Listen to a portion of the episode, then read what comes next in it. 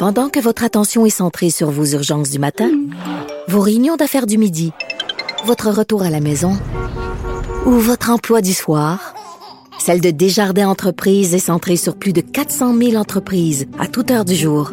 Grâce à notre connaissance des secteurs d'activité et à notre accompagnement spécialisé, nous aidons les entrepreneurs à relever chaque défi pour qu'ils puissent rester centrés sur ce qui compte, le développement de leur entreprise. Ben oui, on le sait. Martineau, ça n'a pas de bon sens comme il est bon. Vous écoutez Martino. Cube Radio. Alors, dans le magazine français Marianne, que j'aime beaucoup, on peut retrouver un dossier très intéressant sur le Québec, en fait, notre combat pour la défense du français et aussi pour la défense de la laïcité. C'est toujours intéressant de voir quand nos cousins français s'intéressent à ce qui se passe ici. Nous allons en parler avec l'auteur du dossier, Rachel Binas, journaliste indépendante qu'on peut lire entre autres dans Marianne et dans l'Express. Bonjour, Rachel. Bonjour. Alors, ben, il y a une entrevue avec notre ministre Simon Jolin Barrette, d'ailleurs, dans le dossier.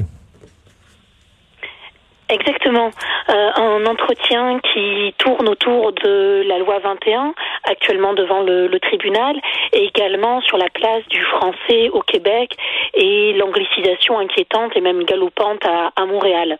Écoutez, on voit, là, on voit un peu comment vous vous sentez en France ici, parce qu'on veut défendre une timide loi. Euh, comparer la, loi sur la laïcité française, notre loi 21, comme vous l'expliquez très bien dans, dans le dossier, elle, elle, est quand même assez timide. Et on est vraiment bombardé de toutes parts. On voit que dans le Canada anglais, ça ne passe absolument pas. Et il y a un parallèle à faire avec justement en France, où vous êtes aussi de plus en plus isolé. On en a parlé. Euh, le monde anglo-saxon ne comprend pas le concept de laïcité. Il, il, ne comprend pas parce que ça ne fait pas partie déjà de, sa culture. Il faudrait remonter pour comprendre euh, la laïcité en fait à 1789, 1789 à notre notre Révolution française, à l'esprit euh, des Lumières, une révolution qui a, quelque chose de, de, très pur.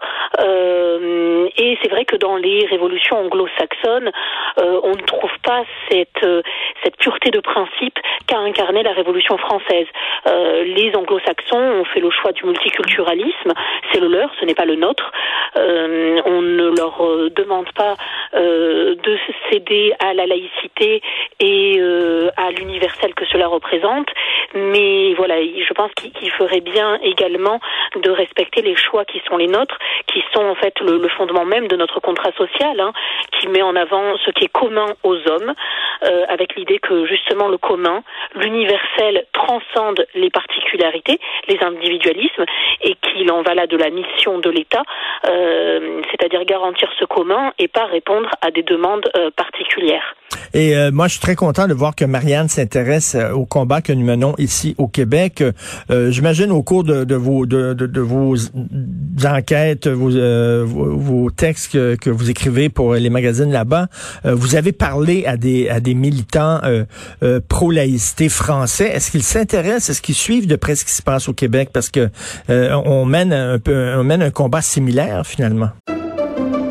Pendant que votre attention est centrée sur vos urgences du matin, vos réunions d'affaires du midi, votre retour à la maison ou votre emploi du soir, celle de Desjardins Entreprises est centrée sur plus de 400 000 entreprises à toute heure du jour. Grâce à notre connaissance des secteurs d'activité et à notre accompagnement spécialisé, nous aidons les entrepreneurs à relever chaque défi pour qu'ils puissent rester centrés sur ce qui compte, le développement de leur entreprise. Tout à fait, même si l'océan nous sépare des, des, milliers de kilomètres, euh, il est intéressant d'observer ce qui se passe euh, au, au, Québec. Hein. Avec le, le, concours de l'histoire, voilà, on, on s'aperçoit qu'on a euh, une langue commune et donc un combat désormais commun, celui de la laïcité, euh, combat, combat assez rare, hein, vous l'avez dit, que peu d'autres États arrivent à, à, comprendre ou veulent comprendre, hein, on ne sait pas trop. Mais en effet, là, les Français ont découvert la situation québécoise et la position québécoise positions qui mettent en perspective avec le multiculturalisme canadien. Hmm. Et, et, là, ce qui est intéressant, c'est de voir qu'il y a une séquence particulière qui s'ouvre, euh, qui fait suite notamment à la déclaration de M. Trudeau euh, sur la liberté d'expression. Euh, et cette séquence qui continue aujourd'hui à travers, par exemple, ben voilà, le, le combat de, de, la loi 21, les Français se rendent compte ben, que le, le combat n'est pas est loin d'être terminé, loin d'être gagné au Québec, et on trouve un, un intérêt su, voilà, supérieur à, à, la moyenne. C'est un sujet qui n'est pas dominant, euh, mais qui est récurrent. On l'avait vu déjà en 2007-2008 avec la crise des accommodements raisonnables. Hein. On avait eu un coup de projecteur comme ça sur sur le le Canada et le Québec, euh, alors que jusqu'à, ben, on va dire un peu 95, hein, jusqu'à la question de, de l'indépendance, euh, on manquait peut-être un peu d'intérêt pour euh, pour nos cousins. Et là, nouveau, une mhm. nouvelle séquence s'ouvre et les voilà, les Français se rendent compte que ben, euh, le au milieu du Canada, il y a le Québec qui résiste euh, au multiculturalisme canadien. Et le fait que, justement, vous en parliez, le fait que Justin Trudeau, ben, probablement, ça a pris, je crois, une dizaine de jours avant qu'il réagisse à la décapitation, 11 jours, avant qu'il réagisse à la décapitation de Samuel Paty, euh, cet enseignant. Donc, 11 jours, et le fait que M. Macron euh, a décidé de, de, de, de remercier euh, M. François Legault, premier ministre du Québec, avant euh, de contacter Justin Trudeau, c'était un message assez clair où je pense que M. Macron a fort bien compris que son combat pour la laïcité, son combat contre le fondamentalisme religieux, euh, son meilleur allié, c'est le Québec, c'est pas le Canada. Exactement. Euh, la constitution euh, euh qui n'est pas euh, tout à fait solide, hein, mais qui est en train de se consolider d'un duo entre Macron et Legault, et au contraire, j'ai envie de dire d'un duel entre Trudeau et la France. Mmh. que la France n'a pas choisi. Hein, Trudeau a décidé de prendre cette position-là peut-être par intérêt, euh, je ne sais pas si c'est réellement par conviction ou par euh, intérêt politique. Toujours est-il que, en effet, euh, le sang de Samuel Paty n'avait pas encore séché, que Monsieur Trudeau nous expliquait que la liberté d'expression devait être encadrée davantage et soumise à des à des limites. Donc donc c'était très clair. Le message était très clair pour les Français et ils l'ont entendu. Concernant le débat sur la langue française, euh, ça me frappe chaque fois que je vais à Paris. Ça va peut-être vous faire sourire, mais euh, c'est incroyable le nombre d'anglicismes. Et même quand je lis les magazines euh, français, le pressing, le parking, le collector, le foodie, etc. L'anglais prend énormément, de, de, plus en plus de place, il me semble, dans le dans l'espace public en France, non? Oui, alors bon, il y a des mots qui sont qui sont anciens aujourd'hui et qui ne forment, qui ne dénotent peut-être pas d'une anglicisation tellement ils sont dans notre euh, dans notre vocabulaire. Mais en effet, on a une anglicisation euh, qui est qui est importante, qui est à mettre en parallèle en fait euh, à certains égards avec celle que vous connaissez, hein, notamment et c'est ce qu'explique Monsieur Simon Jolin Barret dans dans l'entretien, c'est que ben, les jeunes générations sont entourées de de plateformes, de sites internet, etc. avec avec une langue qui est souvent l'anglais et que ben en effet les, les milieux sont sont poreux. Alors euh, je rassure quand même les Québécois. Hein. Les Français sont loin de parler anglais. on, a, toujours un handicap avec les langues. Ça ne changera pas. En tout cas, je pense pas de sitôt. Mais mais la question aujourd'hui que vous vivez, euh, qui se pose à vous, qui se pose à votre société, ben elle ne se pose pas ou pas encore. Et je pense que c'est un petit peu inquiétant en France. En France, on ne s'en rend pas compte on ne s'en rend vraiment pas compte parce qu'aussi la disposition n'est pas la même, hein, la situation n'est pas les mêmes. Et autant, par exemple, sur la laïcité, certaines questions que vous rencontrez aujourd'hui, on se les est déjà posées en 2004 et en 2010, autant l'enjeu du français et de l'anglicisation euh, n'a pas encore pris en France. Et je lis, j'ai le journal devant moi, le journal euh, de Montréal d'aujourd'hui sur la loi 21. Écoutez, la loi 21, le texte c'est la loi 21 force les travailleurs à renoncer à leurs croyances parce que la loi 21 ah. est devant les tribunaux. Et là, vraiment, on se sent extrêmement isolé au Québec. Et je reviens là-dessus, ça fait énormément de bien de lire un dossier euh, défendant la laïcité, le combat qu'on mène au Québec, parce que je vous dis là, euh, on est on est vraiment une minorité dans une mer anglophone. Et vous, c'est pas la première fois que vous écrivez sur le Québec, Rachel. Euh, qu'est-ce qui vous intéresse tant au Québec? Euh, alors déjà les Québécois, je je vais pas vous le cacher, j'ai euh, bon, j'espère que, que, les médias français ne m'entendront pas, mais mais à certains égards, j'ai plus d'intérêt pour la politique euh, québécoise que la politique française, pour tout vous dire. Euh, c'est je sais pas, c'est une espèce de, de coup de cœur. Euh, j'aime beaucoup les Québécois, j'aime beaucoup cette société, je la trouve passionnante. Je trouve que les combats que vous menez sont sont nobles euh, et et voilà, et je trouve énormément de choses que je ne trouve pas ou plus en France et qui me touchent. Euh, et puis que voilà, vous vivez une séquence historique extrêmement importante. Hein, on mmh. l'a dit avec mmh. cette loi 21.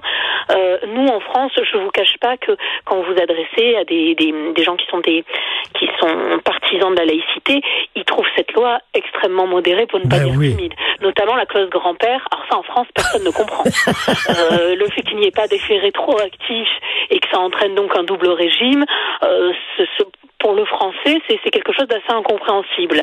Mmh. Euh, et puis voilà, vous le soulignez, la question du, du chantage et de l'ostracisation des, des, femmes. On l'a eu nous en 2004 lors de l'interdiction des signes euh, religieux à l'école. On nous expliquait que euh, on allait faire face à une déscolarisation extrêmement forte des petites filles. On l'a eu en 2010 lors de l'interdiction du voile intégral. Euh, même chose, on nous a expliqué que les femmes allaient devoir rester à la maison.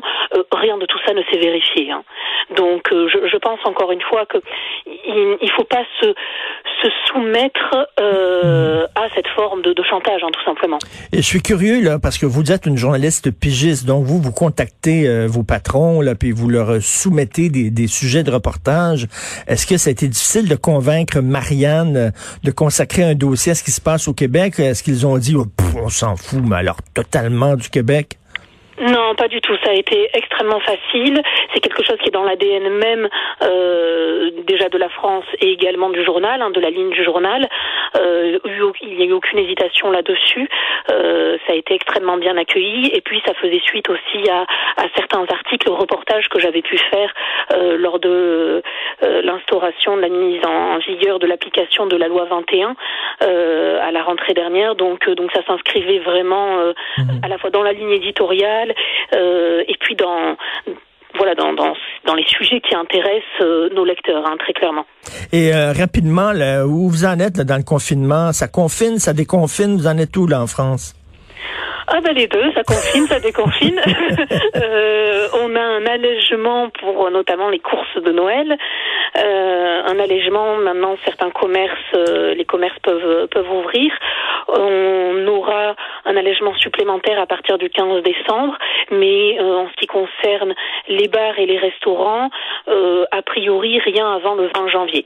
Néanmoins, les lieux culturels pourront rouvrir à partir du, du 15 décembre. C'est-à-dire les salles de cinéma, les musées. assez rapide. OK. Et, euh, que c'est vrai que vous ne pouvez pas euh, euh, quitter votre appartement à plus de 5 km, quoi? 20 km, 20 km. 20 km, 20 km, 3 heures. Euh, ah. Oui, bon, c'est, on est en France, hein, les distances ne sont pas non plus les mêmes ben oui. que qu'en, qu'en Amérique, en Amérique du Nord. Hein, donc, il y a y a rien de il y a rien non plus de très bouleversant pour euh, pour le français lambda.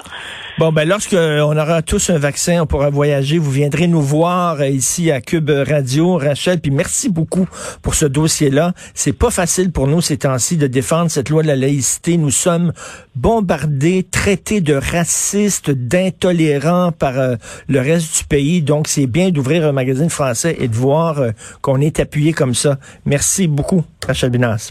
Merci. Merci. Ah, moi, j'aime les Français. J'aime les Français. Achille veut rester ici. Achille veut quitter la France, établir le Québec. Moi, je veux, je veux partir là-bas. On devrait, on devrait changer nos places. J'adore les Français, mais c'est le fun de voir qu'il y a Marianne qui s'intéresse au combat que nous menons.